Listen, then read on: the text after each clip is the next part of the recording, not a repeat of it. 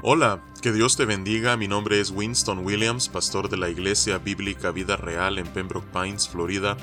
Bienvenidos a otro episodio de Vida Devocional, un ministerio de la Iglesia Bíblica Vida Real, cuya misión es sembrar la verdad de la palabra de Dios en los corazones de los hombres y cosechar vidas nuevas para el reino de Dios.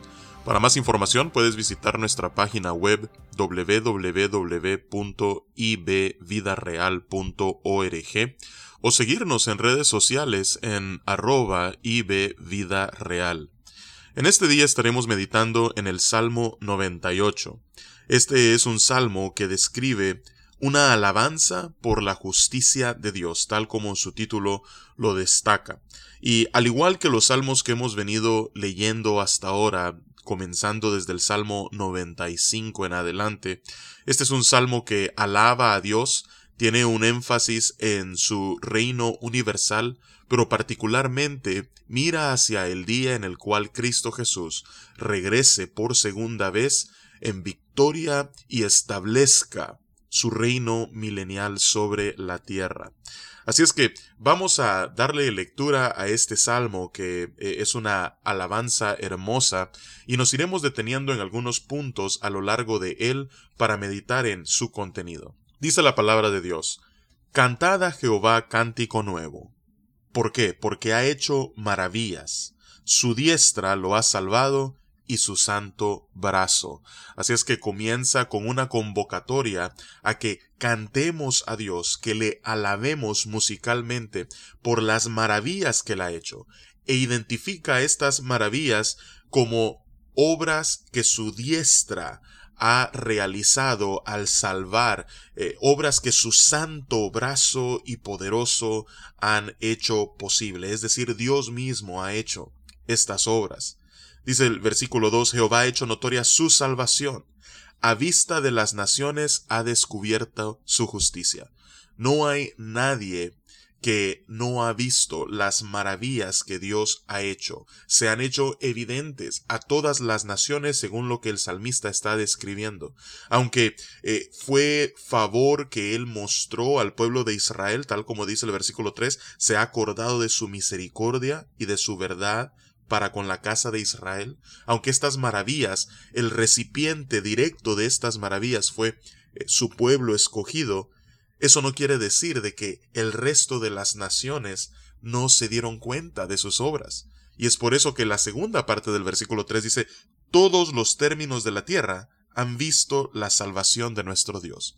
Y es que cuando Dios hace una obra maravillosa, ya sea en la vida de una persona o en la vida de su pueblo escogido, fuese Israel en los tiempos en los que se escribió este salmo, o sea hoy en día la iglesia, cuando Dios hace una obra maravillosa o obras maravillosas, no solamente se dan cuenta de ello aquellos que son receptores de sus maravillas, sino todos los que están alrededor y atestiguan las obras poderosas y maravillosas de Dios. Pero en este caso no solamente se dieron cuenta en un lugar del planeta, sino que al parecer en todo el planeta se han dado cuenta de las maravillas de Dios han sido testigos de sus obras poderosas. Así es que, muy probablemente, a la luz de esto que se está llevando a cabo de manera universal, eh, es probable que Él está viendo hacia el día en el cual Cristo regrese y obre eh, de una manera maravillosa al poner a todos sus enemigos por estrado de sus pies y establecer su reino sobre la tierra. Así es que, ante esto, nuevamente vuelve a, convocar a partir del versículo 4 a la congregación y llamándolos a la adoración, dice, Cantad alegres a Jehová, toda la tierra, levantad la voz y aplaudid y cantad salmos. A Dios le gusta que, como en otras partes en el libro de los salmos, ah, lo describe, que batamos nuestras manos o que aplaudamos. Hay lugares en los cuales la adoración a Dios es tan rígida que no se permite alzar las manos, no se permite aplaudir, pero vemos en este salmo que a Dios le gusta que en la alabanza haya gozo. Cantad alegres, dice aquí. Cantad alegres a Jehová y que esa alegría se manifieste por medio de la manera en la que nosotros nos expresamos no solamente verbalmente, sino físicamente. Y por eso dice, levantad las manos y aplaudid y cantad salmos. Está bien expresarnos de esta forma física y externa en nuestra alabanza a Dios. Y no solamente ah, está bien que nosotros adoremos y alabemos así, sino que también incluyamos toda clase de instrumentos musicales. Dice el versículo 5, ah, cantad salmos a Jehová con arpa, con arpa y voz de cántico. Continúa el versículo 6. Aclamad con trompetas y sonidos de bocina delante del Rey Jehová. A Dios le agrada que nosotros le alabemos no solamente con nuestras voces, no solamente con nuestras expresiones físicas de adoración, sino también con los talentos musicales que Él reparte a cada uno de nosotros. Así es que vemos nosotros una convocatoria, y es una convocatoria universal. Dice, Cantad alegres a Jehová toda la tierra, ya que todos los términos del globo terráqueo han visto las maravillas de Dios, entonces todos debemos responder en alabanza a Él. Y, luego habla no solamente de eh, la humanidad como teniendo el deber de alabar a Dios, sino que se refiere a los elementos no animados de la creación eh, y les convoca también personificándolos y llamándolos a la alabanza. Dice, brame el mar y su plenitud. Mientras que a los seres humanos se nos dice, levantad las manos y aplaudid, al mar se le dice, brame el mar y su plenitud, el mundo y los que en él habita.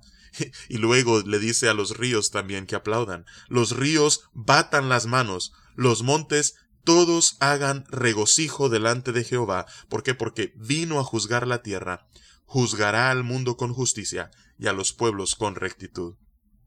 Así es que vemos que el salmista convoca no solamente al pueblo de Dios, no solamente a la humanidad en general, sino a toda la creación, a que proceda en alabanza a Dios.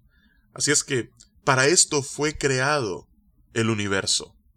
El cosmos existe con un solo propósito, y es la alabanza de la gloria de Dios.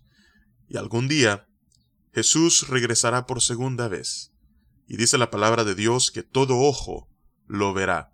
Será algo que todo el planeta se percatará. Y cuando Él regrese, Él consumará su reino. Y tal como dice la segunda mitad del versículo 9, Dios juzgará al mundo con justicia y a los pueblos con rectitud. Así es que qué gran esperanza gloriosa la que cada uno de nosotros que hemos puesto nuestra confianza en Cristo Jesús tenemos acerca de un futuro que está garantizado por Él. Así es que vamos a orar y vamos a alabar a Dios por sus maravillas. Padre, venimos ante tu presencia en esta mañana, cantándote a ti, oh Señor, porque tú has hecho maravillas. Tu diestra, Señor, tu santo brazo, Padre, hace notoria tu salvación a todas las naciones. Gracias, Señor, porque tú nos muestras misericordia y verdad, no solamente como individuos, Señor, sino como el pueblo de tu elección. Padre, por eso cantamos alegres a ti, levantamos nuestra voz, aplaudimos, Señor, cantamos salmos a ti. Padre, gracias porque podemos alabarte no solamente con nuestros labios, sino también con los talentos musicales con los que has dotado a cada uno. Y por eso, Padre, toda la creación te alaba. El mar brama, los ríos baten sus manos, los montes hacen regocijo delante de ti. Porque tú, oh Señor, juzgas la tierra con rectitud y con justicia. Así es que aguardamos el día en que Cristo Jesús, nuestro Salvador y Señor, regrese por segunda vez y así podamos reinar con Él sobre la tierra. Alabado, glorificado sea tu nombre. Y es en el nombre poderoso de Cristo que oramos. Amén y amén. Que Dios te bendiga y con su favor nos encontraremos el lunes.